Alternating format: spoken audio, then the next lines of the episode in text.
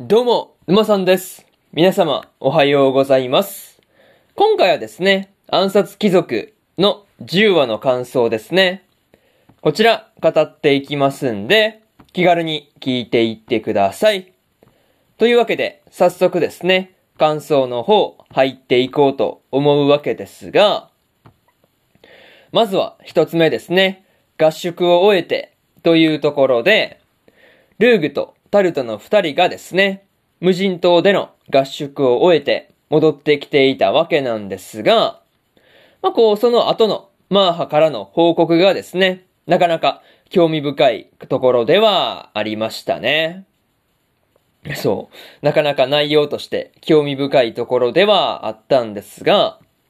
まあこう、魔装ゲイボルグという、まあ、武器が発見されたっていう話に関してはですね、こう、マーハたちが買い取りの交渉をしているっていうところで、まあそこまで驚くような話ではなかったわけなんですが、まあ、その持ち主がですね、勇者の可能性があるっていう話になっていて、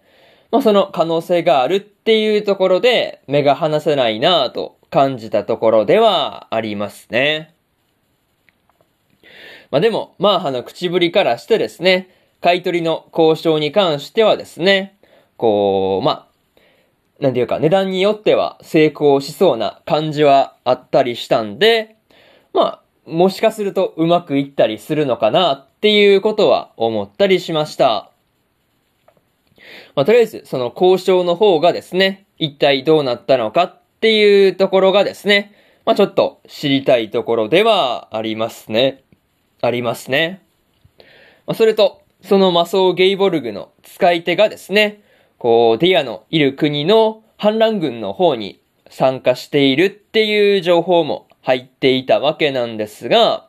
まあ、ちょっと嫌な予感がしたところではありますね。まあ、そういうところで、まず一つ目の感想である、合宿を終えてというところ終わっておきます。でですね、次、二つ目の感想に入っていくんですが、ディアとのデートというところで、こう、ディアのことを心配して、ヴィコーネ領に向かったルーグがですね、ディアとデートをすることになっていたわけなんですが、まあ、この時のデートをしている二人がですね、もう見ているところからして楽しそうな感じで、こう、何よりというか、まあ、いう感じではありましたね。そう。なんかこう、見ているところからしてね、本当に楽しそうだったんで、まあ見ている側としてはすごい楽しかったなというところで、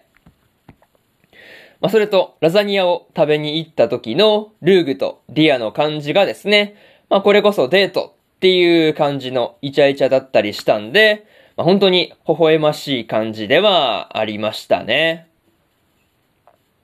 また、ルーグがですね、ディアに弓の使い方をね、教えながら、こう、まあ、ゲットしたぬいぐるみをディアが大事そうに、こう、抱えていたりするっていうところで、なんかね、そういう一幕が平和な感じで、ほっこりしたところではありますね。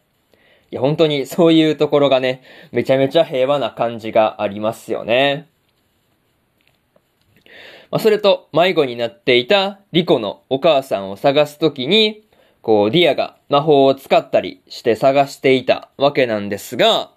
まあ、こう、その、リコの名前をね、呼んでいる声を、こう、探すっていうような、まあ、人探しに、人探しに使えるような魔法まであったりするっていうところで、面白いなぁと思ったところではありました。まあ、そういうところで、二つ目の感想である、ディアとのデートというところ終わっておきます。でですね、次、三つ目の感想に入っていくんですが、戦争の気配というところで、ルーグとのデートを終えたディアがですね、まあ、こう、ルーグさよならっていう風に言っていたわけなんですが、まあ、こう、デート中を含めてですね、ルーグの前では辛そうな表情とかね、まあ、そういうのは見せないようにしていたんじゃないかなっていうところで、まあこう、それを思うとなかなか胸が痛む、そういうシーンではありましたね。また、ラストではですね、ルーグがお父さんから、こう、ディアを暗殺するように指示を受けていたわけなんですが、まあ、これに関してはね、まさかまさかの展開でびっくりしてしまったところではありますね。また、ディアがですね、ルーグと別れてから涙を流していたっていうことと、ルーグが受けたディア暗殺の依頼がですね、まあ、一体どんな風に関係しているのかなっていうところで、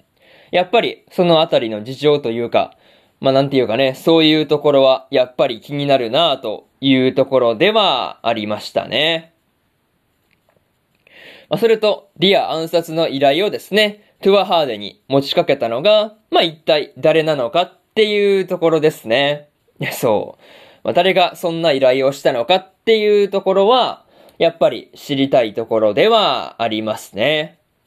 まあそれに関しては次回の辺で明らかになりそうなんで、やっぱりこう、目が離せない感じではありました。まあ、そういうところで、三つ目の感想である、戦争の気配というところ、終わっておきます。でですね、最後にというパートに入っていくんですが、今回はですね、ルーグとディアがデートをしていたわけなんですが、まあ、ぬいぐるみをゲットしたりとか、こう、楽しく食事をしたりするっていうところが、見ていて微笑ましかったところではありますね。まあ、とはいえ、ラストでのルーグにですね、ディア暗殺が、ディアの暗殺が指示されるっていう風には思ってなかったんで、まあ、ルーグがですね、ディアを本当に暗殺するのかっていうところが気になるところではありますね。まあ、それと、魔槍ゲイボルグの使い手と、マーハによる槍の買い取りのことですね。まあ、その辺もどういう風に決着するのか気になって仕方がないところではありますね。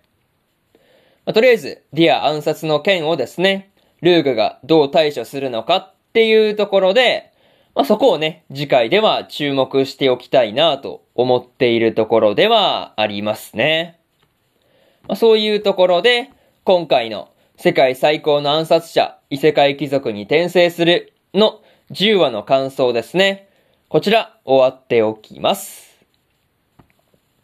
でですね、今までにも1話から9話の感想はですね、それぞれ過去の放送で語ってますんで、よかったら過去の放送も合わせて聞いてみてくださいという話と、今日は他にも2本更新しておりまして、プラオレの第11話の感想と、焼くならマグカップもの2期の11話の感想ですね。この2本更新してますんで、よかったらこっちの2本も合わせて聞いてみてくださいという話と、明日はですね、コミさんはコミショウですの第11話の感想と、真の仲間の第11話の感想、そしてですね、白い砂のアクアトープの24話の感想と、スカーレットネクサスの25話の感想ですね。この4本更新しますんで、よかったら明日もラジオの方聞きに来てください。というわけで、本日1本目のラジオの方終わっておきます。以上、沼さんでした。それじゃあまたね。バイバイ。